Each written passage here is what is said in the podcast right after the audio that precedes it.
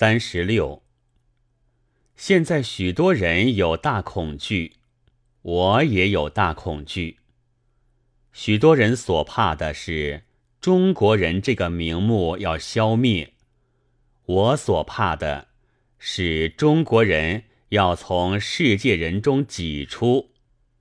我以为中国人这名目绝不会消灭，只要人种还在，总是中国人。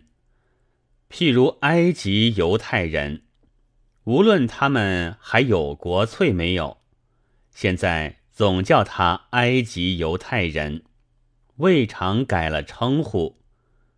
可见保存名目，全不必劳心费力。但是。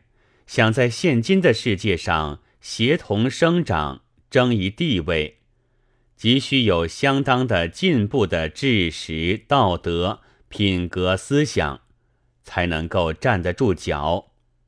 这是急需劳力费心，而国粹多的国民尤为劳力费心，因为他的粹太多，粹太多。便太特别，太特别，便难与种种人协同生长，争得地位。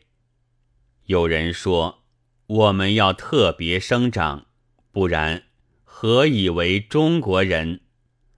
于是乎要从世界人中挤出。